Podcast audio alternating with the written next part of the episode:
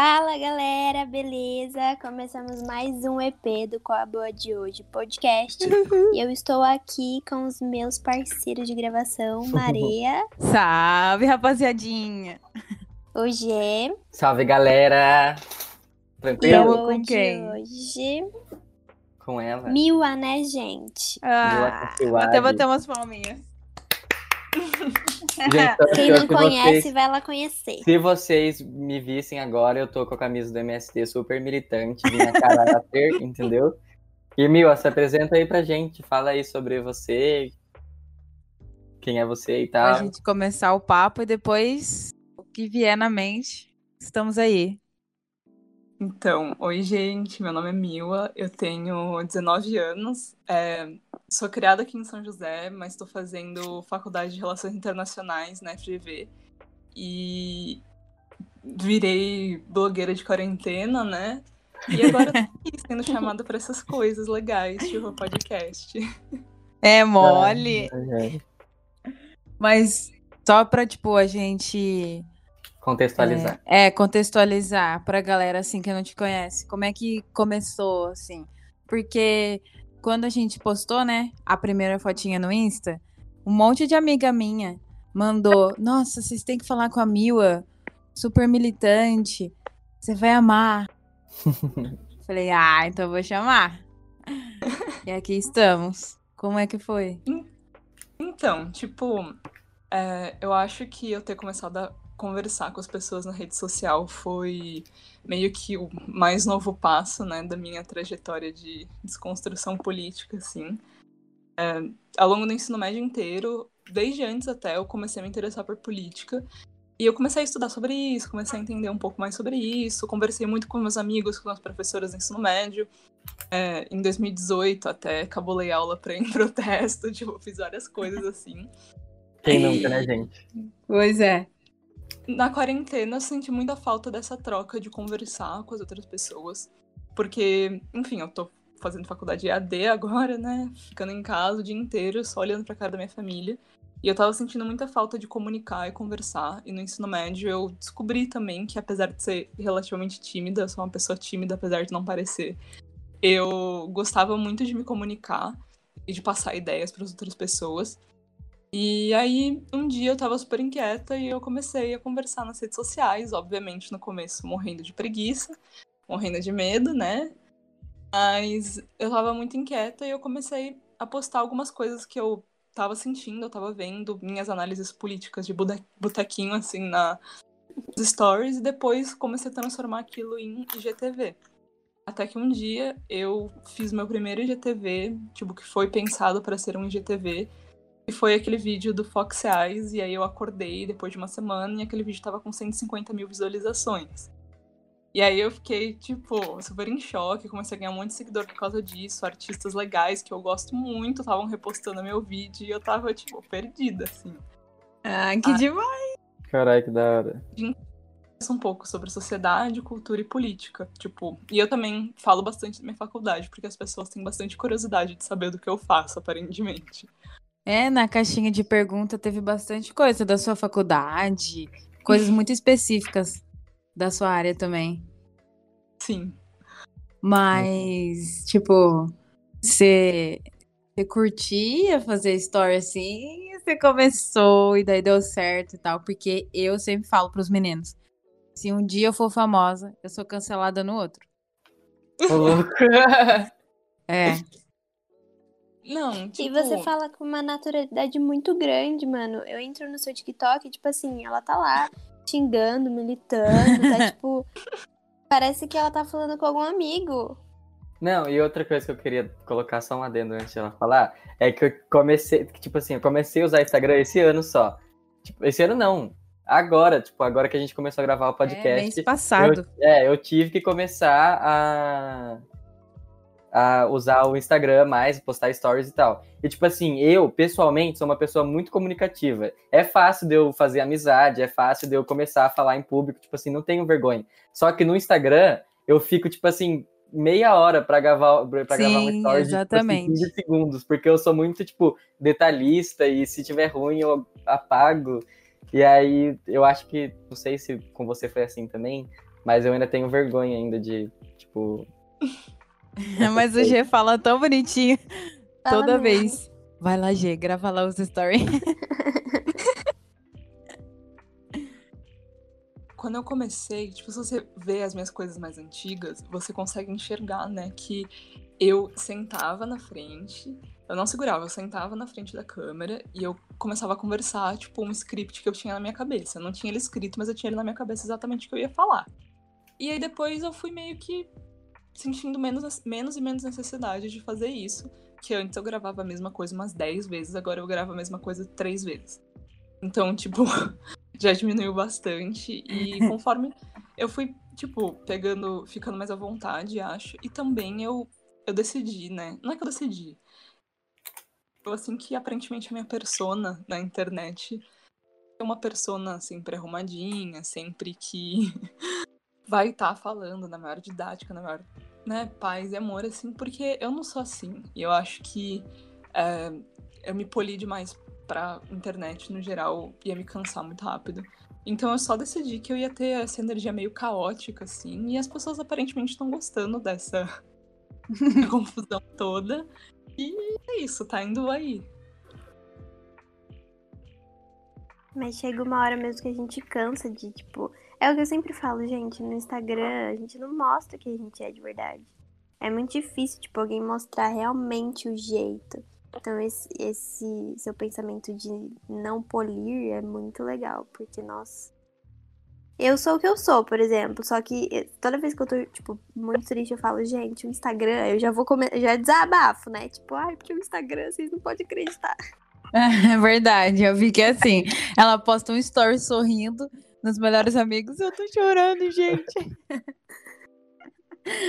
Nossa, eu não consigo pensar em mim, blogueira, porque, que nem eu falei, seria cancelada no outro dia. Mas não por, sei lá, falar coisas absurdas. Falar alguma coisa errada, assim. É mais porque eu sou muito estourada, explodida com tudo, então acho que eu ia acabar com a minha carreira. Tipo, eu não sei. Ai, não sei nem explicar uma situação aí. Eu ia. Nossa.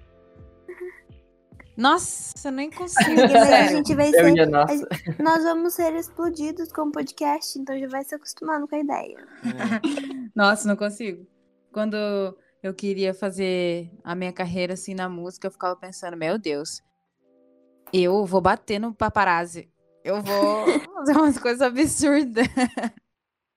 Tipo uma carreira de Justin Bieber, assim. Então, é, Você já pensou, Gê, você assim? Porque gente, você quase não mexia no Insta. Ah, não, é que, tipo assim, eu nunca me pensei em ser, tipo, artista nem nada do tipo. Até porque eu acho que eu gosto da, da- tipo, de não ter muita pessoa atrás de mim, ou de, sabe, poder fazer o que quiser na hora que quiser, mano. Tipo, eu fico pensando assim, sei lá, a vida do Michael Jackson. Tipo, mano, o cara não podia ir no mercado, velho. Tipo assim, mesmo quando tava tudo normal, né? Porque na quarentena bastante gente deixou de ir no mercado, né? Mas, assim, sabe? Eu gosto de ir no mercado. Gente, se eu visse os paparazzi, ia fazer pose pra eles. Ai, credo, sério? Aham. Acho- É, eu acho que depende do, do dia, de como E você também- tá. E também o que falam de você, tipo, mano, aconteceu com a Billie Ah, Eilish lá, tipo, a Billie Eilish só usava roupa larga, roupa larga, roupa larga. A primeira vez que a menina é vista com roupa, tipo, grudada no corpo, fala, começam a falar que ela é gorda, que não sei o que, ai, tipo, muito estresse. Não, e agora pensa numa coisa. A Mila fala sobre, né, cultura, sociedade, política e tal. Gente, é claro, odeio o Felipe Neto, mas quando ele começou a militar sobre isso, ameaça de morte, nossa. Como que lida? Como que faz? Já, já, já, tipo, te ameaçaram, Mil? Hum. Eu, Tipo assim, não sei, acho que não, né? A maioria dos seus seguidores devem apoiar seu conteúdo, né? Tipo, O vídeo que bom. bateu 150 mil, por exemplo. nossa, não, o vídeo que vai ter 150 mil, os comentários, assim, tipo, comentários depois, né, que o vídeo estoura, porque no começo era só gente que eu conhecia, ou gente que tava ali inserido naquele contexto. Então era só gente concordando. Mas conforme o vídeo vai crescendo, ele vai atingindo pessoas que não concordam. E Uhum. aí, eu recebi tanto comentário Chernobyl, assim, que na semana eu fiquei tipo. bom. Mas é que, tipo, eu já tava mais ou menos acostumada, assim, porque. Ah, sei lá, tipo, quando eu comecei mesmo a. Porque antes eu não produzia conteúdo em si, eu só Porque ela é famosa brava. no TikTok, gente. O TikTok tem hate todo momento, entendeu? Não, mas antes disso, eu não, tipo, eu não postava conteúdo mesmo, mas eu ficava muito brava, tipo, no Twitter, nos lugares assim. E eu postava, tipo, sabe, minhas indignações políticas da forma mais caótica e bagunçada possível, sem a menor intenção de ser educativa. Só eu muito brava. Tipo, pessoas que eu conhecia, assim, que me conheciam do colégio, assim, não não estavam muito afim, né? E ficavam, tipo, ai, jogando um hate mesmo, sabe? Então, tipo, eu sofri muito muito ataque racista no terceiro ano do ensino médio, tipo, tinha aquela rede social anônima, aquele Curious Cat. Gente, meu Curious Cat até hoje, Ah, se eu abrir Deus. agora, com certeza vai ter alguém me xingando naquela rede social. Porque, tipo, umas três ou quatro pessoas que eu tenho uma noção de quem é, né? Mas não tenho provas. Elas, tipo, me perseguem até hoje, assim, só que nunca deu em nada. E essas pessoas, quando me viam no colégio, tipo, viravam a cara, então eu nunca dei muita importância. Mas no começo esses comentários me atingiam muito, né? Porque eram comentários muito pesados. Eram remetendo desde é, as coisas racistas de sempre, tipo, comer cachorro e, e essas coisas, até, tipo, coisas que eram pesadas real, tipo, negação do holocausto, apologia ao nazismo, sabe? E quando se apresenta pro colégio, eles não fazem nada e eu só aprendi a lidar, tipo, eu só falei, é, é isso. E agora Caraca. as pessoas com as coisas, eu só não, tipo, eu não ligo mais. Eu acho que já produzi uma casca assim por fora, que antes de eu começar mesmo a me expor, já já rolou isso e agora, tipo, se me enche muito o saco, eu bloqueio, tipo, eu uso o botão de bloco sem nenhuma parcimônia. Cacete. Nossa, parcimônia. Achei.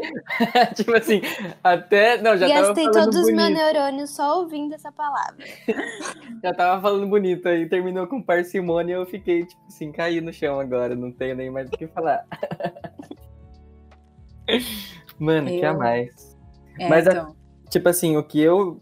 É porque, né? Você, eu acho que foi uma precursora das pessoas que eu comecei a, a acompanhar que fala sobre comunismo e marxismo e, sabe, essa. Eu vejo como. Tem, acho que parece que tem um levante de pessoas de, de esquerda que come- começaram a fazer faculdade agora ou que já estão nesse negócio de movimento estudantil e tal, que estão se adentrando também nesse negócio de Instagram e pelo menos eu, tipo assim, comecei a seguir você, aí depois eu com- comecei a seguir a Mai Laura, do. A Laura Sabino.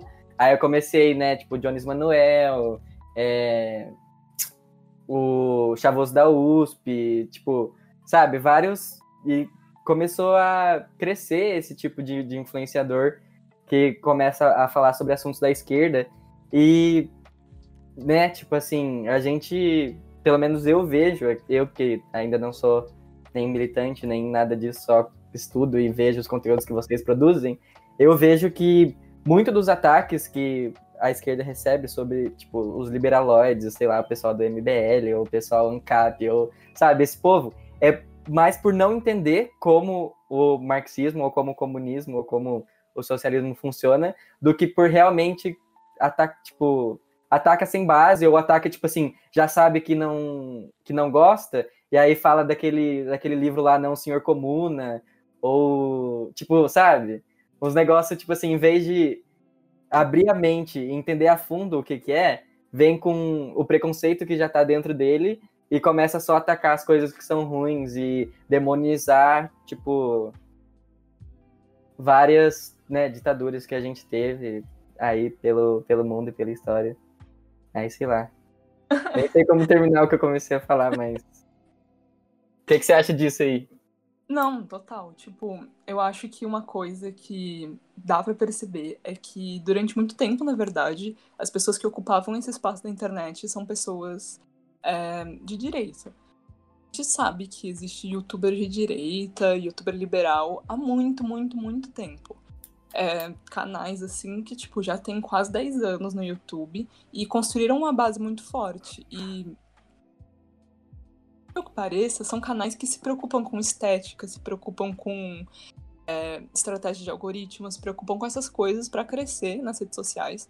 Enquanto os, os poucos canais né, que falavam sobre políticas de esquerda e levantavam a bandeira, né, tipo, sou de esquerda, é, eles eram muito poucos, eles eram facilmente suprimidos por, pelo algoritmo das redes sociais porque não, não tinha estratégia alguma, e muitos deles eram esteticamente horrorosos, tipo, era uma webcam e um cara barbudo falando por 10 minutos um negócio que ninguém entendia. E aí eu acho que essa galera da minha geração, né, que tá entrando agora na faculdade, ou que já entrou na faculdade há um tempo, tá estudando, que tá militando nos movimentos estudantis, eu acho que vem meio que dessa indignação, porque, pô, a gente cresceu com a internet. Tipo, eu não lembro do mundo sem internet, eu sou de 2001, e para mim, tipo, a internet é uma coisa dada, ela sempre existiu. E a gente não tem um material assim, que é pra nossa idade, nossa linguagem, dentro desse mundo gigante que é a internet, enquanto tem é, youtuber de direita falando, ah, o Thanos é um ditador socialista, sabe? Numa uhum. linguagem que eles entendem, que os jovens entendem. E é por isso que a gente acaba tendo esse tanto de liberal de 14 anos, sabe? Não é porque é, é uma ideologia tipo, feita para pessoas de 14 anos, é porque eles comunicam isso de um jeito que essas pessoas entendem. Eu tava. Então, eu que... Na tava... verdade, eu acho até que que não é nem que eles entendem, né? Na real. É mais é, uma... é um jeito que pra eles é fácil reproduzir. É, manipulação. É que... É, ser de esquerda é muito demonizado, eu acho, na sociedade. E aí, eu tava vendo e tirando sarro ontem, de tipo assim, acho que é o, o canal do YouTube do MBL de Santa Catarina. Aí eles falando assim, é, discutindo liberalismo com quatro. Com quatro. Quatro especialistas. Quatro especialistas, é. E tipo assim, quatro molequinhos de 15 anos com cadeira gamer e não sei o quê. Sim, e eles debatendo, tipo assim, muito engraçado. Eu ri, tipo, uns 10 minutos desse print, porque os meus comentários, toda vez que eu falo mal de, de liberalismo, alguma coisa, meus comentários eles são assim, tipo, esses caras comentando várias coisas, assim, e eu não, eu não consigo nem discutir, porque eu fico rindo sozinha. Então acho que eu também não me afeto por causa disso, né? e o negócio. E o negócio do Thanos, assim, eu não sei se eu vou estar certo ou estar errado, mas eu lembro de um. Eu acho que ele era um pensador liberal... do, do começo do liberalismo, que é o Thomas Malthus, que ele falava do, do negócio de que a população cresce em PG e a, o alimento cresce em PA, e aí a gente tinha que ter esse negócio. Então, tipo assim, Gente, não, Thanos não era ditador socialista, Thomas Malthus, liberalista, que inventou esse tipo de pensamento. Então, assim, foi mal. mal. Pois é, galera. Ai, gente, eu adoro falar sobre isso, mas. O que mais? Não, eu gosto também de falar, gosto eu de gosto ouvir de bastante ouvir. também. É, eu gosto de falar, é, gosto de ouvir. Só que enfim, eu acho que entrando, tipo, em questão de. Não é nem escola, assim, estudo, sei lá. É meio foda também a gente ficar falando, né? Tipo, ah, porque a criança lá de 14 anos foi convencida, liberal, não sei o quê. Porque a gente sabe que a questão de, de estudo, né, no nosso país, não é todo mundo que tem essa oportunidade de saber de estudar assim que nem a gente. O acesso. Então, é, o acesso a essa informação. Então, acho que é também, às vezes, que é por isso que eles ficam só reproduzindo merda. Vê a merda. Não, e é super convincente. Eu, eu acho que quando eu tinha 14 anos também, eu, tipo assim, gostava dos caras de MBL e tal, que tipo assim, nossa. Tipo assim, Kim Kataguiri dá aula para deputada Isa Pena. e aí, e aí, eles, e aí eles, eles pegam e começam a falar, tipo, ou Kim, ou o Arthur Duval, ou esse pessoal, começa a falar assim: ah, vocês são lacradores e não sei o que é. Aí você vai no Insta do MBL, a única coisa que tem é vários, tipo, lacração de, de direita e, tipo, ai, mano, sei lá, dá uma canseira. É, então, mas, mas é por isso mesmo. Mas você estuda, tipo, como que você. Quem que você começou a ver, ou como que você começou a adentrar nesse negócio do marxismo aí, velho? Eu. É, eu ia falar isso. É, porque, tipo assim, pra mim o marxismo é bem, bem complicado e o que eu me iniciei, assim, nos meus estudos, que não são muitos, foi, acho que começar a assistir você, a Sabrina da Tese 11, a Rita Von Hunt e o outros pessoal que eu já citei aqui. Não, então, é, para mim foi uma coisa meio assim, tipo, algum tempo depois de eu descobrir o que era feminismo, sabe? Era uma feminista bem liberalzinha, assim, bem. Ai, girl power, discurso na ONU, sei lá o quê. Aí eu comecei a ver que isso não respondia todas as minhas perguntas. Eu comecei a, a ver pessoas fazendo outras perguntas, tipo, ah, mas e as mulheres negras e as mulheres trans? Tipo, isso o liberalismo não responde, o feminismo liberal ele não responde. E aí eu comecei a ficar inquieta, né? Comecei a ficar meio tipo, ai, Deus, o que, que eu vou fazer agora, sabe? Eu achei que eu tinha as respostas para tudo, não tem resposta para nada. E aí eu comecei a procurar mais sobre essa questão. Eu, eu foquei muito nessa questão de liberação feminina, de feminismo no geral. Só que aí, não sei de onde, tipo, as pessoas começaram a me chamar de comunistinha. Então, tipo, o meu pai, o tio usando churrasco, toda vez, tipo, ah, a Mila tá virando comunista, sei lá o quê. E na época, eu não sabia nada. E eu assim, gente, pelo amor de Deus. E aí eu comecei a ficar, gente, mas eu tô falando que as pessoas têm que ter casa, eu tô falando que as pessoas têm que ter comida, eu tô falando que as pessoas têm que ter escola e saúde, eles estão me chamando de comunista. Então, tem alguma coisa, né, que talvez seja interessante nisso aí. É o que tá acontecendo comigo em casa no exato momento. Assim, pois já é, vou eu, desabafar aqui. Eu comecei a pesquisar para tipo, pra irritar meus pais, pra irritar o tiozão do churrasco, pra irritar essas pessoas, sabe? Tipo, ai, falaram tanto na minha orelha, será que não é? E aí eu comecei a pesquisar, comecei a entrar aí nesses canais que você falou, comecei a entrar no Tese 11, comecei a entrar na Rita Von Hunt. E eu comecei a ver que respondiam muitas das minhas perguntas, muitas e eram coisas que faziam sentido para mim, particularmente. É, o que deu, né, o, o gatilho, assim, pra eu acho que ir de cabeça nisso foi que em 2016, no fim de 2016, comecinho de 2017, os meus pais, eles tinham loja aqui em São José. Eles tinham uma rede de lojas. Eles eram pequenos empresários e durante muito tempo a gente foi muito confortável, o tempo todo. Que aí deu a crise de 2016, toda aquela bagunça. E aí, tipo, as lojas dos meus pais faliram, a gente ficou sem grana nenhuma, a gente teve que, sabe, se virar nos 30 mesmo. Só que aí eu li no jornal que, nesse mesmo momento, que tava os meus pais perdendo coisa, os pais dos meus amigos perdendo emprego, tava todo mundo, tipo, na. É, os bancos estavam lucrando 17% mais. E eu fiquei, gente, o que tá rolando? E aí, grandes empresas multinacionais estavam é, conseguindo empréstimo do, do governo brasileiro que estava falando que estava quebrado justamente para essas empresas não quebrarem. E eu fiquei, por que, que essas empresas não podem quebrar e a empresa do meu pai podia quebrar? E aí eu comecei a procurar as coisas assim sobre isso. E aí uma coisa foi puxando a outra. E aí, aí eu entrei nesse mundo, nesse estudo, e aí eu alguém me deu. Quem foi? Alguém me deu o manifesto do Partido Comunista de aniversário de 16 anos. Eu Caraca. 16... E aí eu li e aí eu falei, é sobre isso. E aí na mesma é época. É sobre eu... isso. é sobre isso. Na mesma época, um dos meus melhores amigos é, entrou no movimento estudantil organizado, comunista, e aí a gente, tipo, intervalo da escola, na quadra, eu e ele batendo um papão de luta de classes. e foi isso, assim, tipo, essa, acho que foi assim que eu comecei, foi, fui sendo cada vez mais puxada e tal. Uhum. E até hoje é meio assim, tipo, eu encontro com esses meus amigos aqui de São José e a gente, tipo, não importa o rolê que a gente esteja, tipo, uma hora alguém vai falar, não, porque eu acho que Cuba é uma grande experiência socialista e a gente vai começar a ir. É o rolê do G, fala aí. Os, G. não, os melhores, os melhores rolês é que eles começam. Com certeza. Assim, não, mas se você parar pra pensar, e aí a pessoa começa. Sim, é exatamente isso que a gente faz. No dia que eu conheci o G, ele militou muito. Não, eu só falei. Isso, não, porque eu faço faculdade de história, né? E aí, aí eu fiquei tipo. Ah, é, faz, faz tempo aqui no podcast. Faz tempo aqui no podcast que eu não falo faz. que eu faço faculdade de história. Antes é. todo episódio. Era, não sei se você sabe, mas eu faço faculdade de história. Ah, uma coisa. Então, o pessoal do podcast, ele faz. A gente estava falando antes de começar a gravar, aí você falou que você talvez queria fazer geografia para dar aula.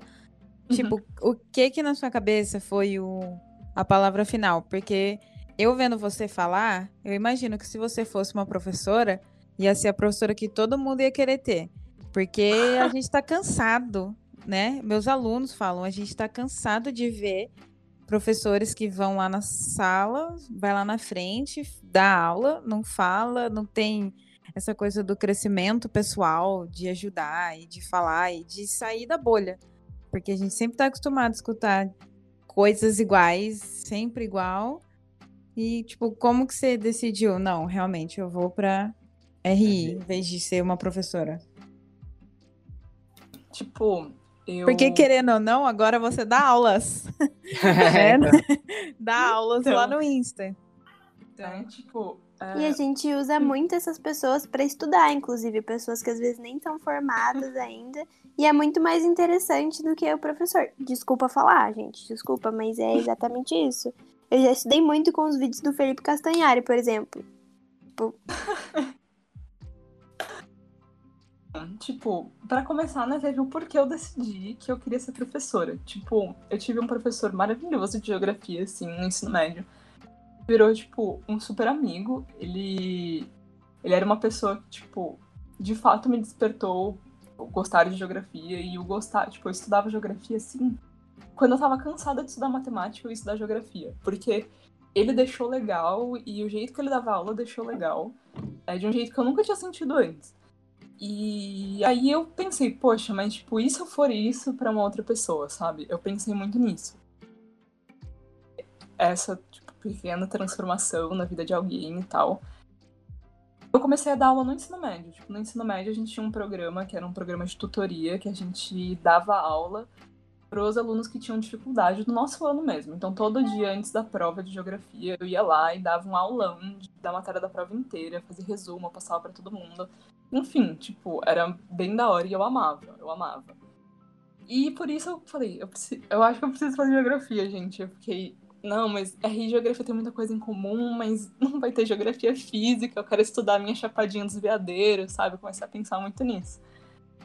E aí eu acabei, tipo, pesando, sabe? Porque eu sou uma pessoa muito volátil. Não é volátil, mas tipo, eu sou muito indecisa e toda hora eu mudo de ideia. Eu tenho, tenho todo mundo de ideia. É, E aí eu comecei a pensar, né, nos lugares, tipo, com, com que eu queria trabalhar. E eu pensei, tá, se eu fizer geografia, eu quero ser professora. Tem mais alguma outra coisa que eu vou querer ser? E não tinha, não tinha mais nada. É, enquanto com RI eu pensei, tá, se eu fizer RI, o que, que eu vou ser? Na época eu pensava que eu ia querer ser diplomata. Mas aí eu pensei, ah, se eu não quiser ser diplomata, me parece muito legal trabalhar em ONG, me parece muito da hora também trabalhar em, em secretaria estadual e municipal, me parece da hora trabalhar na ONU diretamente. E eu comecei a pensar nessas questões, nessas coisas. E aí eu pensei, ah, eu acho melhor eu fazer RI, porque vai que eu mudo de ideia e eu não quero ser professora. Ferrou, né? Vou ter que trocar de curso, não vai ter jeito, porque eu não vou querer fazer mais nada com geografia. E foi meio que isso que acabou me impulsionando para relações internacionais. E também o fato de que, é, assim, as pessoas vão me zoar muito agora, porque, enfim, né? Ai, você é comunista e tá pensando em dinheiro. Mas, tipo, eu realmente pensei em dinheiro, sabe? Porque eu fiquei com. Na verdade, eu fiquei com muito medo de ser professora e não ganhar nada.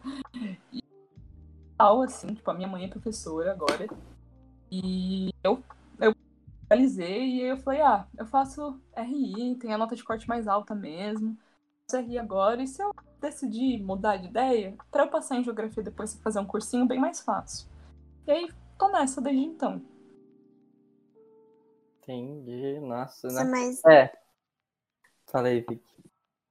Não, eu ia falar sobre o salário dos professores, que, gente, é uma coisa que eu não consigo nem ouvir. Eu sinto muita raiva, sério. Eu fico muito, tipo, indignada. Porque se não fosse professor, a gente não ia ser nada, mano. Tipo, eles Ah, tinham tipo, que ter o salário mais alto do que qualquer outra profissão. eu não sei se vocês sabem, mas um professor de escola de faculdade pública, ele não pode receber mais do que um cargo de político. Vocês sabiam disso? Pois Hum, é. Não. Você não pode receber. sabia, Você e pode ter todos os raiva. diplomas, pode ser o mais foda de todas. Se você quiser receber igual, você tem que trabalhar em três, quatro faculdades. Porque em uma só você não pode. Daí. Mas eu acho, tipo assim. Eu acho meio. é, como é que fala? Complicado quando a gente fala de salário de professor, porque eu lembro a minha professora de gramática aplicada, ela chegou lá na frente, falou: Gente, eu sou solteira, não tenho filhos. Todo mundo fala que professor ganha mal. Ganha mal, claro, mas eu tenho meu carro, tenho minha casa, não sei o quê, e começou a falar da vida dela e de salário de professor. Eu acho, tipo, muito relativo. Posso estar errada, claro, posso estar super errada. Mas eu acho que essa questão de salário é porque tem, que nem você falou, ah, quero ter dinheiro. Mas eu acho que quando você realmente está disposto a ser professor, você está se colocando numa zona de risco o tempo inteiro. Porque ou você gosta muito, mas muito, muito do que você está fazendo, e o dinheiro é consequência, ou, ou você tá ali por dinheiro, porque eu já dividi lugares que eu. escolas que eu tava ali ensinando, que a pessoa só ia para lá porque tem que estar ali, porque no final do mês ela precisa do dinheiro. Às vezes eu fico incomodada quando eu escuto as pessoas falarem: Ah, mas você quer ser professora, você nem vai ganhar dinheiro.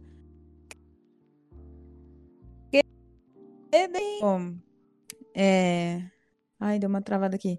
É, fala assim: ah, você vai ser professora, você não vai ganhar tanto dinheiro. Mas os meus professores que eu tive lá em Fortaleza, aqui, todo ano tava viajando para fora. Todo ano tava fazendo uma coisa assim que exigia muito dinheiro. Então, eu acho que quando você colocou no papel assim, ah, ser professora ou CRI, acho que era o seu coração mesmo que queria rir. Porque é é. difícil, né? E você tem um exemplo em casa, você tem a sua mãe. Então eu Hum, imagino que. Não, tipo, é porque eu pensei assim, na verdade, não é que eu quero, tipo, ser muito rica. Eu, eu não me preocupo com Não, isso. é, Eu só, eu também não. eu só quero que dinheiro não seja uma preocupação. E, na Uhum. real, tipo, uma coisa que me, tipo, me... Não é que me desmotivou a ser professora, né? Porque eu, se eu fosse ser professora, eu ia amar, com certeza, eu tenho certeza, na real. Mas é, é pensar que, tipo, eu tinha um professor que ele tinha que trabalhar 60 horas por semana pra, é, tipo, dando aula, e dar aula 60 horas é muita coisa, pra... Eu cheguei a dar 48, mano, semanal.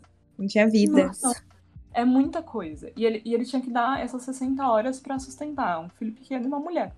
Tipo, em Taubaté, que é uma cidade super, tipo, não é uma cidade grande, não é uma cidade mega cara, tipo São Paulo. E por mais que seja relativo, eu, pensei, eu pensava muito nisso, tipo, gosto de ter meu tempo livre, eu gosto, mas eu tenho certeza que eu não vou ter tempo livre também, porque, enfim, né? A sociedade me força a trabalhar. Não, mas eu só quis trazer essa pauta porque muita gente fala isso pra mim. Ah, você quer ser professora, você nem vai ganhar dinheiro. Mas ganhar dinheiro é relativo, né? Que nem você Não, falou. super. Tipo, eu quero ter dinheiro pra, né? O mínimo pra confortável. viver. Né, então. Porque é foda, nossa. Até porque eu acho que mexe com a questão de sucesso. Pelo menos é, eu, quando decidi fazer história, numa família que todo mundo aqui que trabalhou em casa trabalhou em fábrica aqui na Embraer ou em. É, só fábrica mesmo. tipo assim, quando eu, quando eu virei pra minha família e falei assim: não, vou querer ser professor de história, eles falaram assim: tá bom, você vai morar debaixo da ponte e tal. A minha E- mãe, igualzinha, minha mãe negou. Minha mãe negou. Eu dei aula um ano para eu começar a entrar na faculdade. A minha mãe negava por um ano eu ser professora.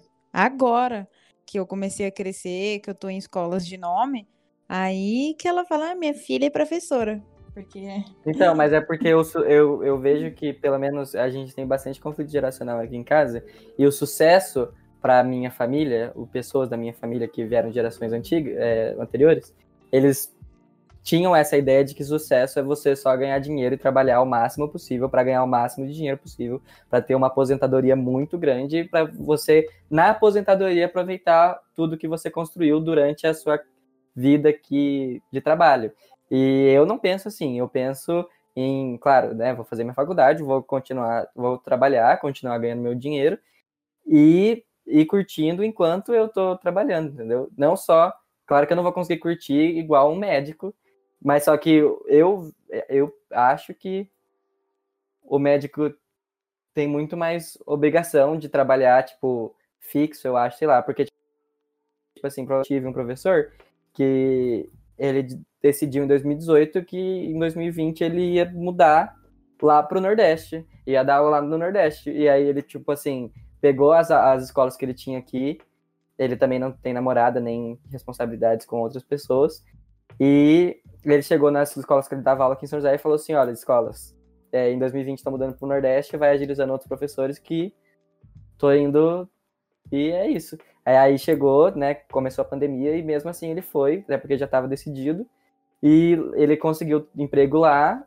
E, tipo assim, sabe, ele tem essa disponibilidade de, né? Se você não tiver responsabilidade. Mas eu acho que também essas outras pessoas, esses outros professores que problematizam o salário, às vezes é porque não conseguem ter a disposição de, sei lá, ou se reinventar, ou nunca deram oportunidade para eles de né, é. trabalhar, ou não, não conseguiram trabalhar com o que podiam e só tinha professor para ser, e aí foram ser professor.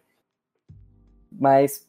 Mas só puxando, você falando do sucesso, eu acho que quando a gente conversa com pessoas mais velhas e a gente fala de sucesso, para eles sucesso está muito é, entrela entrelaçado com dinheiro.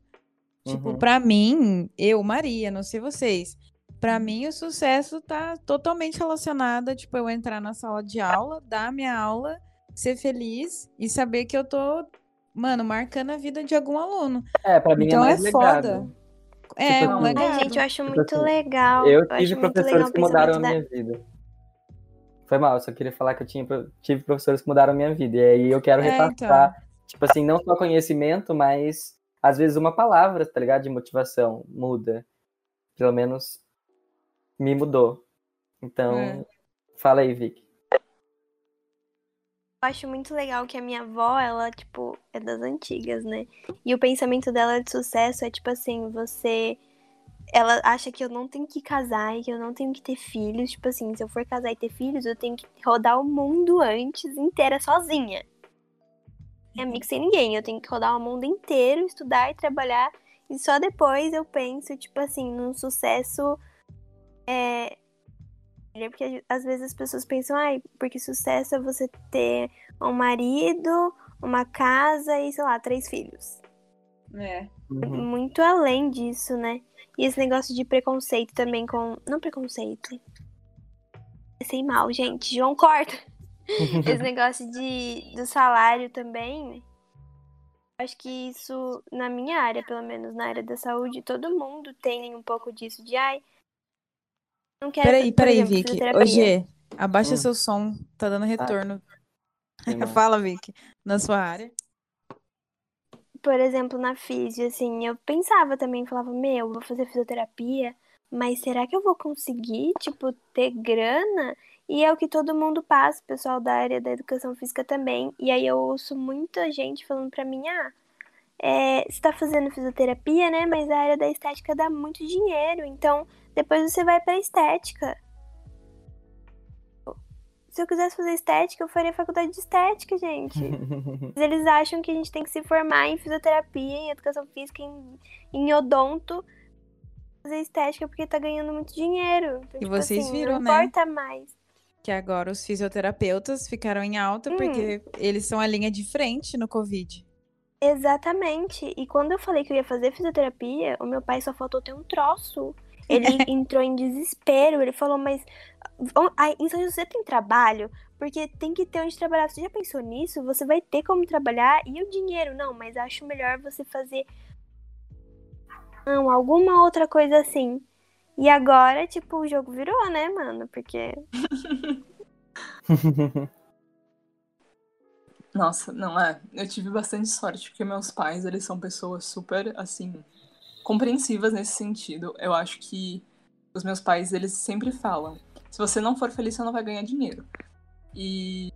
É, é tipo, eu, eu meio que acredito, eu preciso acreditar, porque senão, né, eu vou ficar um pouco triste, mas é real, tipo, se você não for feliz fazendo você com que você trabalha, tipo, você vai ganhar dinheiro a custo de quê? Eu acho que eu essa outro motivo aí, né, de eu questionar o capitalismo constantemente é que algumas profissões... algumas profissões são mais rentáveis que outras e não devia ser assim, né? Mas é muito isso. Então eles sempre apoiaram as minhas decisões do que fazer. E óbvio, eles já questionaram, tipo, quando eu falei que eu queria fazer a RI pela primeira vez, eles falaram, tipo, o que é isso? Para começar, né? O que é isso? Aí depois que eu expliquei, eles perguntaram, tá, mas com o que, que trabalha? Aí eu expliquei de novo, aí eles, tá bom então, né? Vou ver e te aviso. E aí, depois um dia eu surgi com a ideia de geografia e a minha mãe ficou, é, né? Eles não ficam muito felizes, mas eles falam, vai te fazer feliz? Eu falo, vai. Então eles falam, tá ok aí. Mas realmente, a geração deles tem muito essa questão do sucesso atrelado a dinheiro, a. E, tipo, porque para eles eles iriam aproveitar a vida depois com todo o dinheiro que eles acumularam ao longo desses anos trabalhando. Mas acho que pra nossa geração, no geral, tipo, nossa geração Z, assim, é, isso não funciona, porque. Enfim, a gente nem sabe se vai ter mundo daqui 20 anos, né? Com o Covid que veio aí. Não, e toda a Vou gastar ambiental, todo, né? toda a minha Exatamente. energia, todo o meu dinheiro, toda a minha vida no hoje. Cê- É só uma pergunta assim rápida. Seu pai já tinha feito GV, né? Meu Assim, pai é que é formado na GV, ele é administrador de empresas pela GV. Ah. É que eu já E a- tinha, eu acho que eu vi no seu Insta, eu acho. É, então, e agora minha irmãzinha mais nova entrou na GV também, em administração de empresas. Caraca, que da hora, família da GV. É, então temos uma casa apenas de GVnianos, e isso é considerado o pior pesadelo de algumas pessoas. Ô, Talvez inclusive eu um pouco. É, enfim, ela tá super feliz com a conquista e eu também tô feliz por ela, né? Ah, que bom, mas por que que é pesadelo? Eu não, não entendi essa parte. É porque em Uai, São todo Paulo. mundo da mesma. Em São Paulo, o GV tem. Não é que o GV tem uma fama, né? Tipo, faculdades particulares no geral, paulistanas, né? E aí é bem aquela pessoa que chega e fala: Oi, meu, tudo bem? Bora lá no Ah, foguinho, meu. E aí Fazer um networking. fazer um networking aqui no meu coworking com os meus colegas.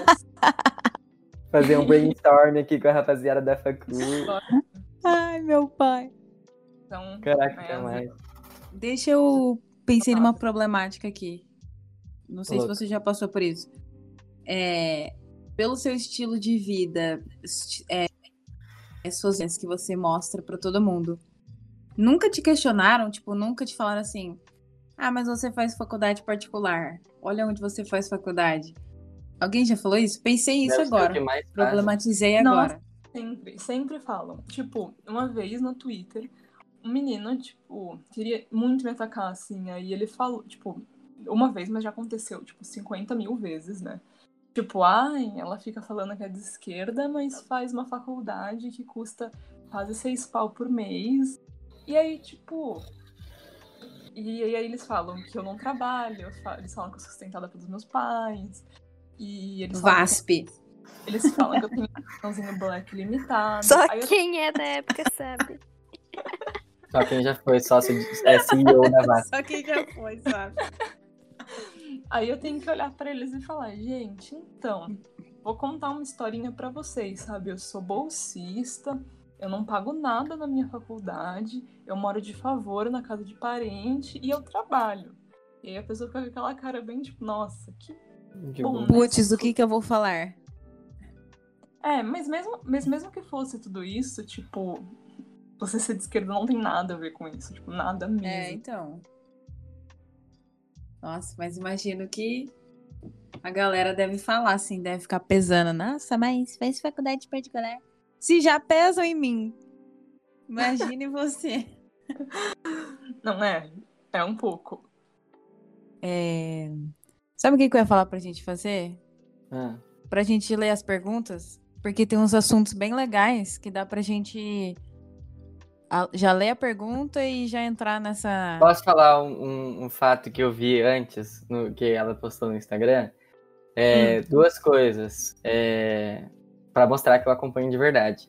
É, que eu, eu vi no seu Insta que parece que quando o Elon Musk virou o maior bilionário de todos, eles começaram, tipo, o homem mais rico, né, do planeta, tipo, alguém veio te, tipo, não sei se você foi tirar sarro ou, ou alguma coisa assim, e aí eles vieram, tipo assim, mano, mas como assim? O Elon Musk, não sei o que, ele é muito foda e blá blá blá blá blá. Mano, tipo, eu achei isso muito engraçado. É, tipo assim, real, né, que aconteceu. O Não, Pessoal é bem- chupando a bola. Não, é bem real. Tipo, o Elon Musk, eu não sei o que ele tem, mas ele aparentemente tem um fã-clube, assim, tipo, que mama ele em todas as situações possíveis e eu não entendo. Tipo, o cara não é nem simpático. Ele, eu olho pra cara dele e fico até meio nervosa, assim. Porque, Uhum. tipo, sei lá, sabe? Tipo, o Bill Gates, ele é simpaticão, ele ainda faz uns trabalhos, né, de caridade, de filantropia, mas eu, eu real não entendo o hype do Elon Musk. E o fã-clube dele é muito insuportável. Eu acho que é o mais insuportável de todos. Eu acho É. que a linhagem dele é tipo: vamos fazer carros elétricos que não vão é, explodir o planeta. E daí, com isso, você ajuda o mundo. Então, eu ajudei você a ajudar o mundo. Eu acho que a linhagem na achei cabeça muito- dele funciona assim. Eu ele achei acha muito que ele engraçado. tá salvando o mundo. Eu achei muito Hum. engraçado esse meme aqui que a página de meme, memes expropriados postou. É, Acho que não vai dar pra enxergar aí. Porque não tá Ah, eu focando direito. Tá muito claro. Mas aí tava, tipo assim, os pais do Elon Musk aos 24 anos. Não é maravilhoso sermos donos de uma mina de esmeraldas na África do Sul em pleno apartheid? O, a- a- apartheid, o pai do Elon Musk, sim. Aí, Elon Musk aos 49 anos. Eu comecei do zero, hoje sou rico porque sou um gênio com o maior cérebro da galáxia. Tipo assim, o cara super. E aí, esse povo quer vir falar de meritocracia, tá ligado? Isso que eu acho engraçado. Não, porque o, o cara suou a camisa e ele fez acontecer, ele veio do nada. Tipo assim, mano, você parar pra ver. Tem muita coisa que é privilégio na sociedade, mano. Às vezes você, tipo assim, ter uma cama pra dormir, às vezes é privilégio. Quer dizer, às vezes não, né? É privilégio. É, ter uma cama pra dormir, ter, tipo, família, ter coisa pra comer em casa, é, é super privilégio. E aí esse pessoal vem falar de meritocracia, de que. Ai, mano, sei lá, me cansa. E outra fita também que eu ia falar é da. que começou a, a repercutir esse bagulho no Instagram, né? Com quem eu pareço e tal. E aí você também postou no seu Insta, tipo, com quem eu pareço, e aí várias pessoas falaram várias, várias coisas lá. E aí depois, no final, você pegou e falou assim, ah, vi que só uma pessoa falou merda, ainda bem que meus seguidores não sei o quê, e tal, né? Tipo, aprender. problematizando esse negócio também. O que, que você achou? Você achou que, tipo, a maioria das pessoas falou coisa padrão? E quem falou merda, o que que falou mesmo? Eu não lembro. Não, então, tipo assim, ahn, eu já, quando eu fiz aquela trend, eu eu já pensei na minha cabeça, né? Vamos ver quanto tempo até mandarem uma K-Idol aleatória que não tem nada a ver comigo. Não demorou muito. Mas, é, tipo, você, eu percebi, pelo menos, que eles começaram a mandar pessoas é, amarelas aleatórias. Que, tipo, algumas pareciam um pouco, algumas não pareciam nada, algumas não tinham absolutamente nada a ver, tirando o fato da gente ser amarela. E muitas pessoas pontuaram isso pra mim e falaram, nossa, estão falando pessoas amarelas aleatórias, eu tô falando. E eu falei, de fato estão. Mas ninguém veio com um, um racismo direto, assim, tipo, ai, todo japonês é igual. Tirando uma pessoa, que foi aquela pessoa que eu postei que é, respondeu um story meu falando, tipo, parece sim, todos os japoneses são iguais. Aí eu nem me dei o trabalho de responder, porque eu já Tá vendo? Por isso que eu ia ser cancelada. Eu ia ser cancelada porque eu ia responder. Entendeu? Porque eu não consigo ter paciência. a minha fase de perder a paciência com isso já foi, tipo, e aí eu só, tipo, tirei um sarro mesmo, falei pra galera, tipo, ah, pelo menos ninguém fez esse tipo de comentário sem noção, só essa pessoa aqui que nem me segue, né? E Uhum. aí. Mas muita gente falou que realmente estavam mandando pessoas asiáticas aleatórias e que, querendo ou não, era um, um viés inconsciente, um pouco preconceituoso, assim. E eu falei, é, verdade, tipo, é, as pessoas não têm contato, as pessoas não buscam ter contato e também as pessoas, tipo, acabam jogando tudo no mesmo balde, falando que todo, todo asiático é parecido, porque elas serão acreditando nisso, sabe? Mesmo que eu fale para vocês, a hora que eu pergunto com quem eu me pareço, a primeira pessoa que vai vir na sua cabeça é tipo a Luciliu, mas a gente não tem nada a ver. E eu falei, ah, gente, isso é um trabalho, tipo, desconstrução vai aos poucos e tal, mas realmente, tipo, tem um, um viés inconsciente aí. É, então, eu ia falar isso mesmo, porque tem bastante coisa que a gente é desconstruído, mas tem uma galera que não, né? E desconstrução leva um tempo. Vou aproveitar que você entrou nesse assunto, tem uma pergunta da Lari.aiko. Minha amiga é linda. Hum. Ela mandou assim: Como foi o seu processo de começar a se engajar em questões asiáticas? Então, uh, naquela época, né, que eu falei que eles estavam, tipo, me atacando no anônimo, a galera da escola. Uh, uma época que eu fiquei muito mal, tipo, porque foi a primeira vez, acho que eu recebi um comentário racista de fato, tipo, pesado assim na minha vida. É, e aí eu comecei a ficar meio mal e eu não tinha uma comunidade para me apoiar, porque aqui em São José, tipo, não tem tanta gente asiática como em São Paulo. A comunidade nipo brasileira em São José é, é relativamente bem pequena. E no colégio que eu estudava também era praticamente só pessoas brancas. Então eu ficava me sentindo super sozinha, porque assim, por mais que as minhas amigas sejam minhas melhores amigas da vida, eu ame elas, tem coisas que elas não entendem, coisas que elas não sentem na pele e que elas não podem me oferecer nada mais do que falar. Mil, eu não sei o que você tá sentindo, mas deve ser muito foda. Se você precisar de alguma coisa, eu tô aqui. E naquela época não era só isso que eu tava precisando. E aí um dia eu tava, tipo, surtadona, assim, e eu assisti os vídeos de um canal que chama Yobambu, no, no YouTube e fala sobre questões asiáticas no Brasil. E eu mandei uma DM pro, pro um dos caras que apresentava o Yobambu.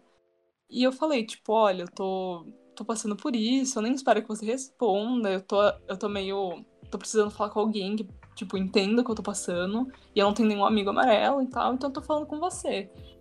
E aí, é, por incrível que pareça, ele me respondeu. E a gente conversou um tempão sobre isso. Hoje em dia ele até me segue. E eu curto muito o conteúdo que ele posta até hoje. Ele, ele fala do meu conteúdo também. Eu fiquei até bem lisonjeada, assim. Que tudo! E aí foi meio que isso. Tipo, eu entendi isso como um, um convite para entender mais o que eu tava passando. Entender mais o que outras pessoas estavam passando. E o fato dele ter sido tão gentil e tão solícito comigo no momento que eu tava precisando, eu acho que eu entendi que é, tinha solução, sabe? Tinha uma saída, tinha a luz no fim do túnel. Porque o terceiro ano por si só já é difícil. Hum. Ainda passando por esse tipo de coisa, eu acho que não tem como ação, né? Fala aí, Vicky, do terceiro. Sim, já o terceiro um ano pra foi gente, a pior imagina, fase da minha vida. Imagina lidar É. com uma questão dessa. Cara, não, é sério, no meu terceiro ano eu voltava todo dia chorando pra casa. Todos os dias eu voltava chorando. E minha mãe já não sabia mais o que fazia. Não, e a gente achava que isso era um problema, né?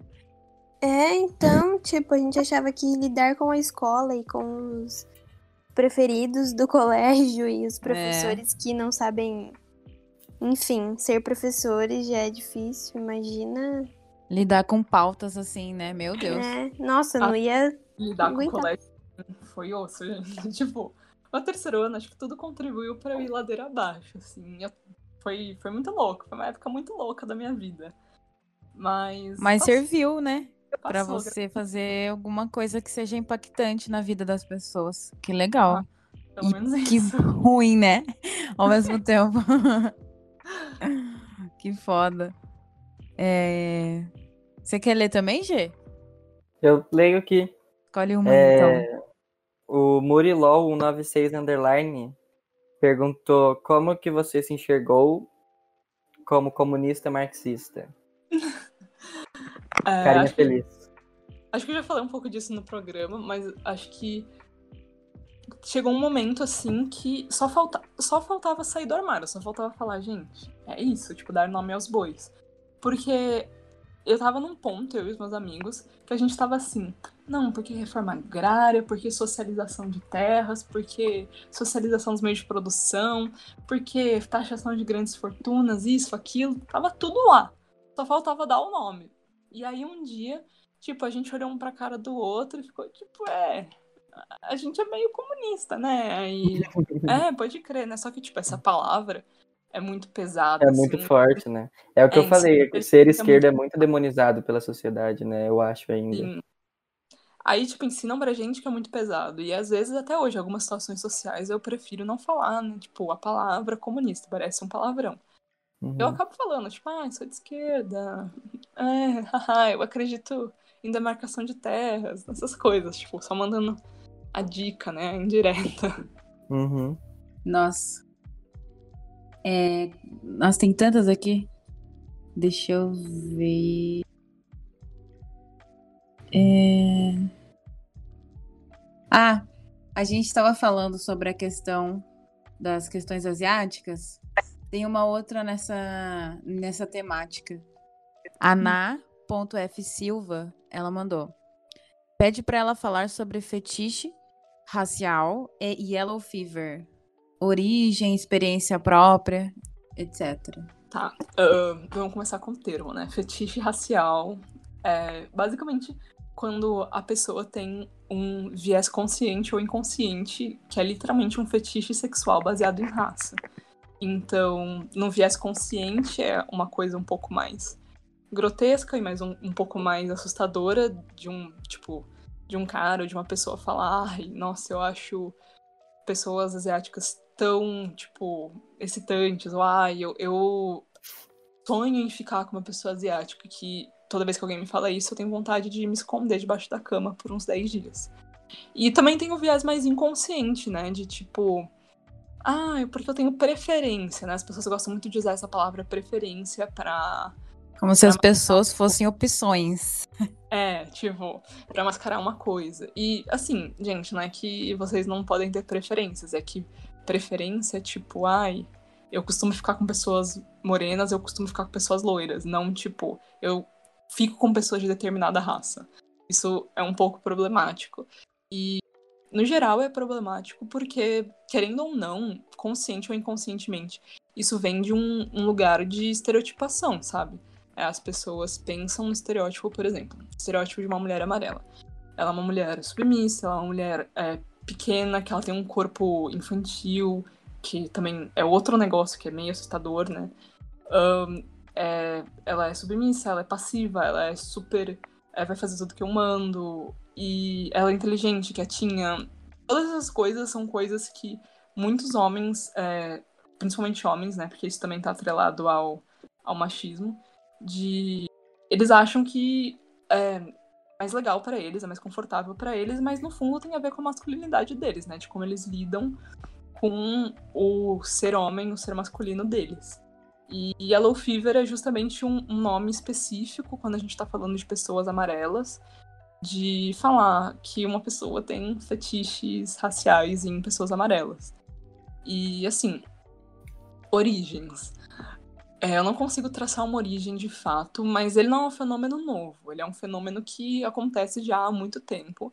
É, basicamente em oposição a estereótipos raciais para homens amarelos, né? Ahn, quando as pessoas amarelas começam a emigrar para América no geral, que é principalmente para os Estados Unidos e países da América do Sul, eles as pessoas, né, tipo os governos e tal, têm muito medo da questão racial de miscigenação e de impureza, porque na época estava na moda a questão da eugenia racial. E aí eles começam a fazer com que é, os, e no- na época só podiam vir homens, pro- principalmente para os Estados Unidos, é, começam a fazer com que as pessoas não achem atraente um homem amarelo. Então eles começam a é, emascular esses homens, então eles começam a ter estereótipo. É daí que vem o estereótipo do pinto pequeno, é daí que vem o estereótipo de é, não ser uma pessoa com. Tipo, tinha estereótipo, né? De não ser confiável, de ser sujo. Tipo, toda vez que falam, ah, o chinês é sujo, o chinês é isso, o chinês é aquilo, provavelmente veio dessa emasculação do homem amarelo. E aí, em contrapartida, né, como uma oposição a isso, que era um homem que se aproximava do feminino por causa das características raciais, é, a mulher amarela foi tida como uma pessoa hiper feminina. Então, todas as características que eram consideradas de mulher, né, tipo, ah, ser delicada, ser isso, ser aquilo, na mulher amarela foram hiper exageradas E elas acabam se tornando né, um objeto de desejo sexual baseado em raça, o que é, acaba gerando uma série de consequências materiais. Tipo, numa época estava muito na moda, logo depois da guerra do Vietnã, é, noivas por correio. Basicamente eram mulheres vietnamitas que os caras nos Estados Unidos é, encomendavam e elas, tipo, chegavam para casar com eles nos Estados Unidos. E nessa, tipo, esse foi um processo de imigração que teve bastante é, depois da guerra do Vietnã. Então, basicamente, depois que os Estados Unidos quase destrói o Vietnã. E é, tem essa, esse tipo de imigração, tem outros costumes que, tipo, até hoje, homens nos Estados Unidos vão para as Filipinas ou vão para o Vietnã.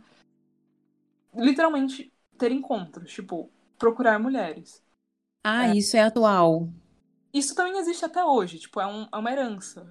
Existe, tipo, logo depois da Guerra do Vietnã virou muito moda, mas até hoje ainda existem algumas pessoas que fazem isso. É, tem a questão de mulheres amarelas serem as principais vítimas de tráfico sexual no mundo. E tem tudo a ver com isso, sabe? E em contextos mais pessoais, tipo no Brasil, parece, isso parece tão distante, né? Parece uma coisa tão, ai, que específico. Mas aqui a gente sente as consequências disso quando, sei lá, eu tô numa festa e um cara chega para mim e ele não consegue falar meu nome, ele tem que me chamar de japa. Ele tem que falar, ai, eu, porque eu nunca fiquei com uma japa na minha vida, sabe? tipo, se é de mim, você nunca vai ficar, entendeu? e, e, tipo, o tempo todo usar a sua raça para reafirmar isso e pra é, ter como se fosse a única coisa atraente em você. É, enfim, é uma experiência única que eu não recomendo para ninguém. Uhum. E, enfim, tipo, é um privilégio que, tipo, pessoas racializadas no geral não têm. Tipo, mulheres pretas sofrem com isso o tempo todo de elas serem tidas como fogosas, como, ai, tem muita energia, muita vitalidade, sabe? E com mulheres amarelas também acontece, só que com outros estereótipos. E aí, tipo, sei lá, uma vez eu, eu perguntei pra uma amiga minha branca, tipo, ai, quando você tá com uma pessoa, você deita a cabeça no travesseiro de noite e pensa, cara, será que essa pessoa gosta de mim, de mim mesmo ou é só um fetiche racial? E ela falou, não, nunca me aconteceu. Aí eu fiquei, hum, interessante, já aconteceu comigo, tipo, todas as vezes.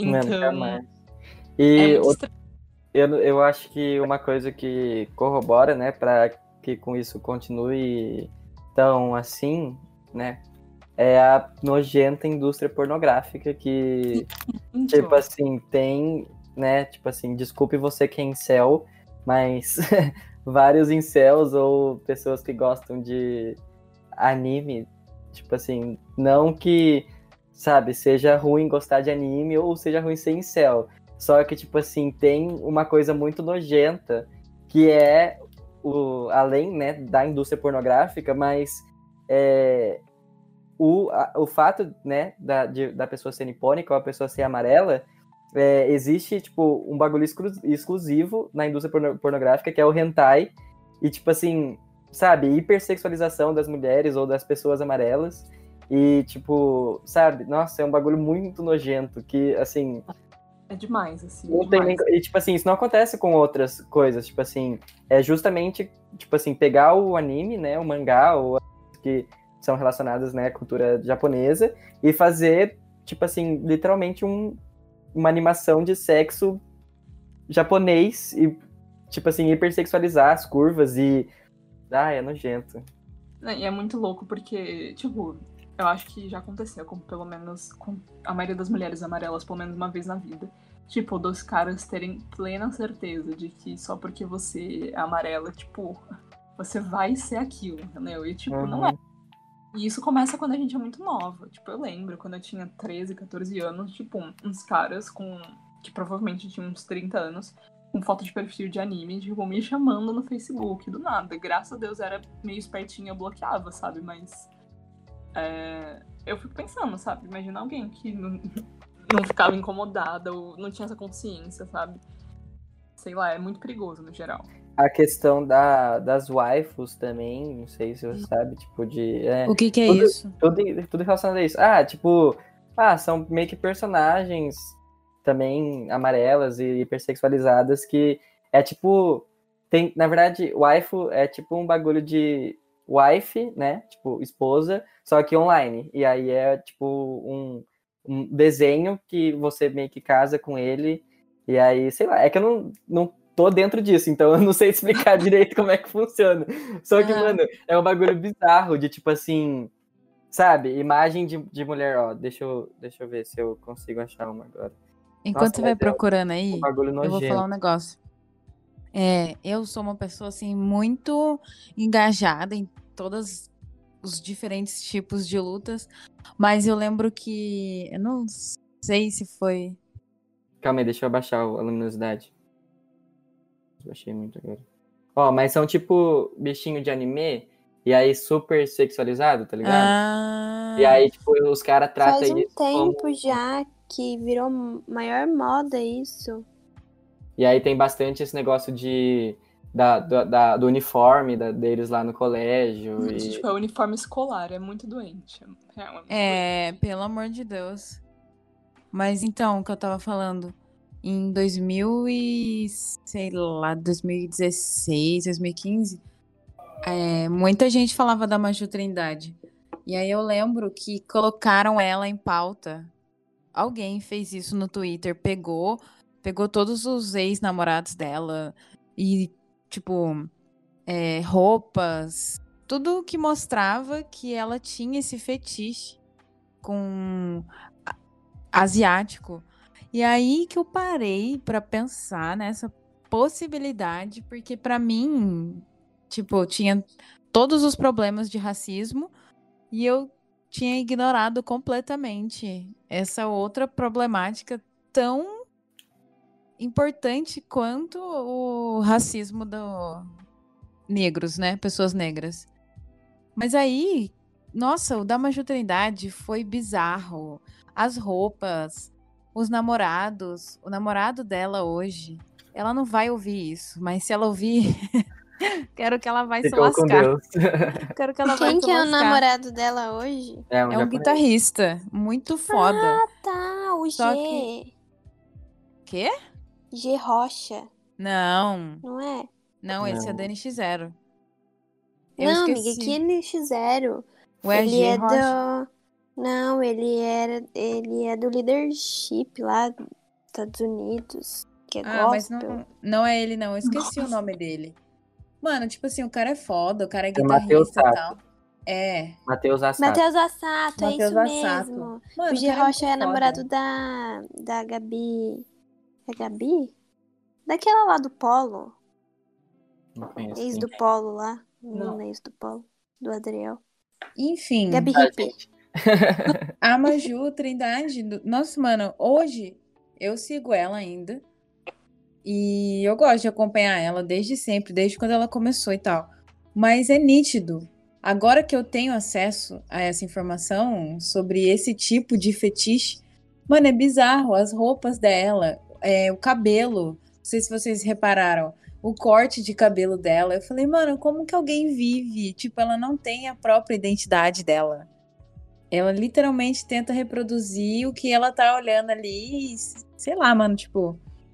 Enfim, Eu que nunca que você parei pode pra pensar, porque é, a gente pensa que essas pessoas, né, tipo, Maju Trindade e tudo mais, têm a própria identidade e o pessoal começa a copiar a identidade dela porque acha que essa é a identidade que ela criou. Pois é. Então, tipo, a gente não, não consegue pensar no contexto, tipo, em tudo. Ela usa umas roupas assim super diferenciadas, bonitas. E aí cai exatamente isso que a Vicky falou. Às vezes as pessoas olham ela e falam, caralho, que moda, que estilo. Sendo que ela tá, né, se apropriando ali de uma coisa que não é dela. Mas enfim. Nossa, não, a Magia Trindade realmente. Mas a Magia Trindade é muito engraçado, porque ela é um caso que nem é tipo, tão extremo assim. É, tipo, tem pessoas que de fato usam maquiagem pra parecer que são asiáticas na internet. E pessoas que fingem na internet que são asiáticas. Você vai ver as fotos dela de tipo, 10 anos atrás, é tipo, uma mina branca normal, assim, sabe? E é muito esquisito, tipo, é muito, muito, muito esquisito. Eu entrei nesse submundo uma vez, gente, eu quis sair por tudo. Graças a Deus. Gente, eu, eu não sei se lembram, mas eu lembro no submundo. Hum, Eu, eu lembro de um negócio que tava começando o K-pop, eu acho que era 2015, 2016, alguma coisa assim. De tipo assim, cirurgia no olho pra ficar com o olho parecendo o olho coreano. Tipo assim, mano. É claro que estética é uma, é uma problemática bem grande na sociedade, mas, mano, você pegar e fazer uma cirurgia no seu olho pra você ficar, tipo, pare... tipo assim, mano, que tipo de, de coisa é essa, tá ligado? Tipo, nossa, que bagulho. Sei lá. Eu acho mas- que ela se mutou no celular, não é? Não sei, tô, mas tá suave. Clica no microfoninho.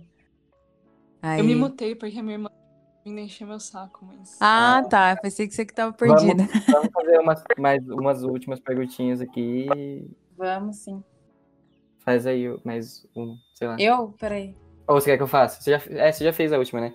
Ó, a Uhum. GG Underline Albuquerque perguntou: passou muito tempo negando as origens? Essa pergunta é muito boa.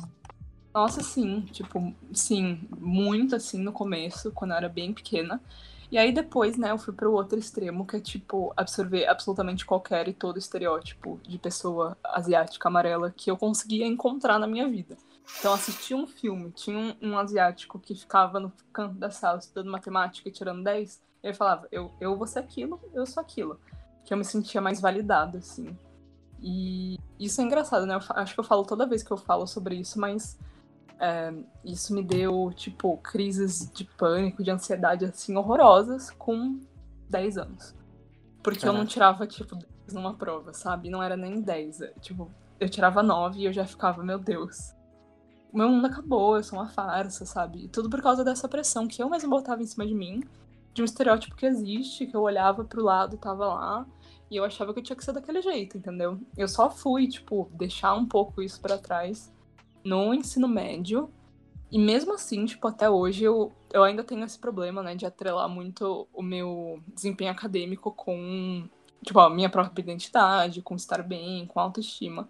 Então, isso é o quanto, tipo, essas coisas afetam a gente no nosso crescimento, né? Putz. Certeza. Quando eu paro pra ouvir assim, eu fico, nossa. Então, eu achando que eu tenho problema. que- É, então, e parece que é tão normal a gente ouvir das pessoas, ai, porque o Japinha ali, é claro que ele vai ser o mais inteligente, porque ele é japa. tem estereótipo demais, né? Do japa É. quieto, que não fala com ninguém, só estuda o dia inteiro e só tira 10 em todas Tipo as assim, matérias. o cara não tem vida social. Eles pensam que os japas não têm. Tipo assim, que ele é japa e ele é denominado japa, tem que falar que é japa e não tem vida social. O nome dele é. Japa. Na É, chamada O nome dele é. Mauro. É, Tô zoando. Ó, Deixa eu tem- fazer aqui, ó, mais uma. Ah, faz aí. Tem uma M, M, M, tem um milhão de M no nome MH. dela. Ela falou assim: mulheres que te inspira. Cara, muitas, né? Tem muitas. mas Mas de a- Trindade. Mas de Trindade, né? Ícone da, da representatividade, Scarlett Lenda. Johansson, ícone amarelo. Mas, ícone amarelo. falando sério, assim, tipo, eu me inspiro muito em, tipo, mulheres que eu leio, tipo, Angela Davis, pra mim, ela- essa mulher é tudo, gente. A Angela Davis, ela faz tudo, né? E incrivelmente ela tá viva ainda, tipo, a gente tende a achar que é uma coisa mó antiga, mas Angela Davis, tudo pra mim. E tem mulheres que, tipo, nem são acadêmicas especificamente, mas elas estão também falando sobre racismo e questões amarelas. E elas são atrizes, inclusive, que é a Ana Ricari, que vocês devem conhecer ela da Malhação, Viva a Diferença, e As Five, que ela era a, a Tina, né? E a Cláudia Okuno, que eu também acompanho muito ela nas redes sociais. E ela, gente, as duas são super bem-humoradas pra falar dessas questões. E eu queria ter todo esse bom humor pra falar dessas questões que às vezes eu não tenho. Ah, essa aqui, né? Sim, ela mesma, ela mesma. Aham. Cabelinho compridinho. E é engraçado porque na Malhação, né? Ela namora um menino, não é? Sim, ela namora um menino preto na malhação. É. Foda. Esqueci de falar uma coisa. Gente, não esquece de curtir, compartilhar, de comentar, tá? Fazer esse Divulgar. corre. Ó, vou ler mais uma aqui, O então, foi bom. gente. Pra gente pegar no caminho da rosa. É, gente, Ó. ó, tipo assim, só falando, o pessoal que comentou sobre faculdade e tal, eu acho que no seu Insta tem um destaque, né? sobre. Tem um destaque e tem um IGTV, gente. Qualquer coisa me mandem mensagem que geralmente É. sobre a faculdade eu Foi respondo. mal aí o pessoal que perguntou sobre, ó, melhor tema de RI, dica para calor, dica para simulação. O pessoal perguntou como é que foi sua pesquisa, como é que é a sua pesquisa na, F- na FGV e não sei o quê. Mas eu acho que bastante dessa pergunta tem já no seu Instagram respondido, né? É, Uhum. então, eu ia pegar uma só, porque daí você pode falar sobre e depois convidar para ir no seu perfil, porque senão você tem que ficar repetindo várias vezes o que você já falou, não sei se é bom, né? Ah, pode ser. Mas enfim, ó, eu achei essa aqui interessante porque eu não entendi, então eu vou fazer ela. É, Montenegro Elizabeth Underline te mandou. Dicas para simulações ONU na Faculd RI. Tá. ahn, Mas simulação da ONU é. Enfim, quando a gente se junta e a gente simula uma reunião da ONU. Então você tá lá representando um país, fingindo que você é um diplomata super, super renomado, assim, e representando seu país de acordo com uma política externa, né? E de acordo com um tema que é o tema daquela reunião. E, enfim, gente, tipo, dicas que eu tenho. Eu acho que mais importante que o o tema da simulação e do comitê que vocês estão, né? Eu acho muito mais importante saber política externa do país. Porque daí você consegue dar uma improvisada caso você não saiba alguma coisa do tema, você tem esquecido de estudar alguma coisa em específica.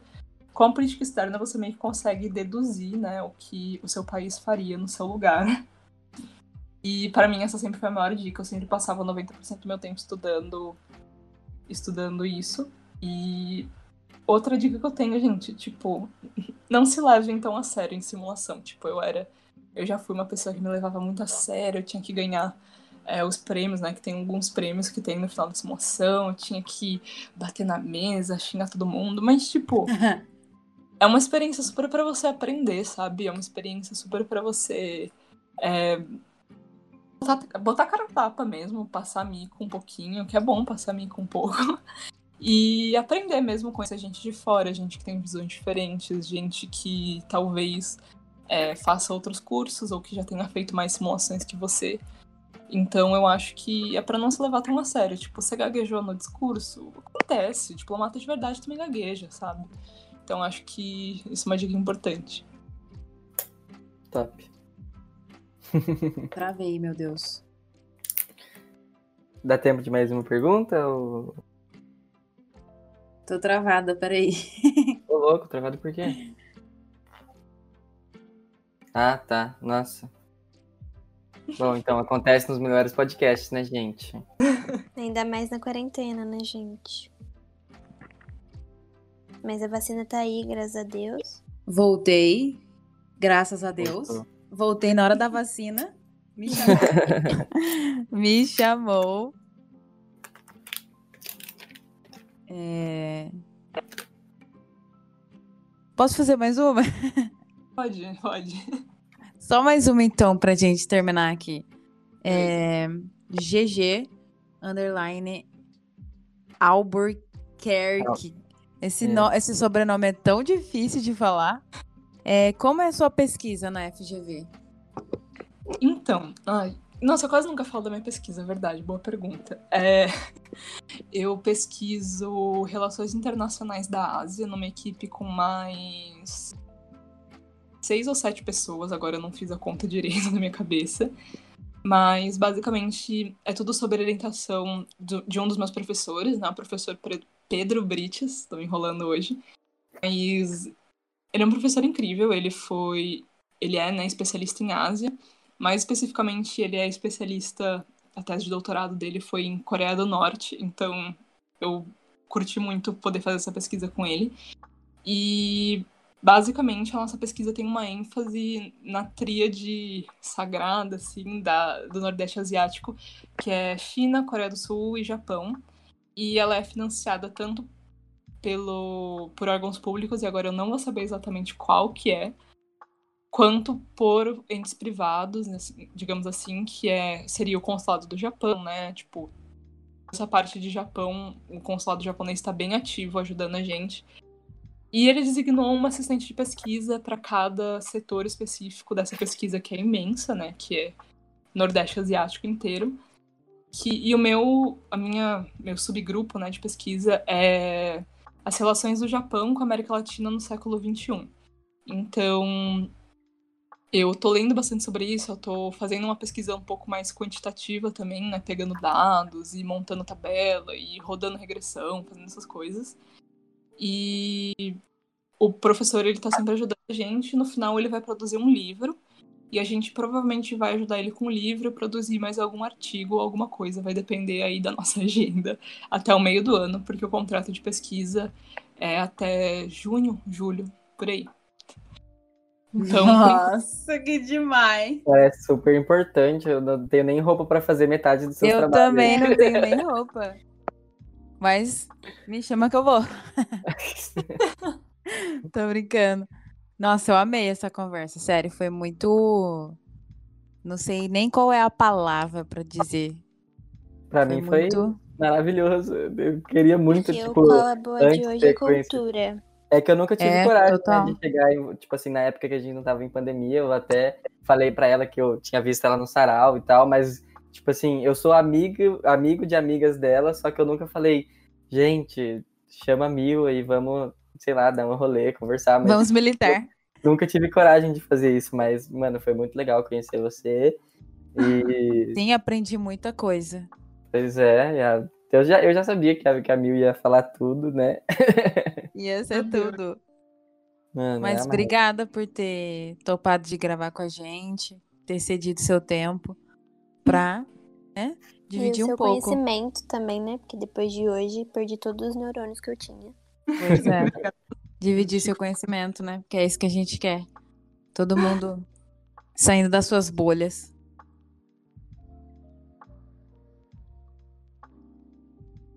Cara da Maria. tipo assim, tô travada. É, porque ele. Gente, pandemia, estamos gravando online. Ele. Ih, travou? Como? Ah lá, travei. Parece um robô, mas enfim. É isso, Mores. E já todo Valeu mundo vira jacaré e dá pra gravar. Uhum. Valeu Amei. por todo mundo que estou até aqui. É, obrigado de novo, Mila, por né, ter cedido seu tempo e tudo, todas as pautas que você abordou aqui com a gente. Foi muito legal. Acho que deu para entender um pouco de, além do que você faz na faculdade, de quem é você e né, as pautas que envolvem sua vida aí. E Sim. é isso, mano. Obrigado por Valeu. tudo. Gente, adorei a conversa, sério. Amei. Então, e é pessoal, é nóis, não esquece, divulga aí suas redes sociais. Minhas redes sociais. É, é. Meu Instagram é arroba meu TikTok é arroba milmi com dois i's e x no final. E meu Twitter é a mesma coisa. É, se vocês tiverem dúvida, tem no link da minha bio no Instagram, tem todas as outras redes. Então, se vocês ficarem. Show! Então, galera, é isso, acompanhem obrigado. ela, nos acompanhem. Não esqueçam de compartilhar, de curtir, de comentar e de conferir o nosso quadro e... novo. Ah, é. Com Quê? fé. E Acabou de, de sair no Instagram, mas é que o EP vai sair bem depois, né? É, mas enfim. É, mas mesmo assim, confia no quadro É, novo. mesmo assim. Beijinhos pra quem fica. É nóis, falou, Tchau.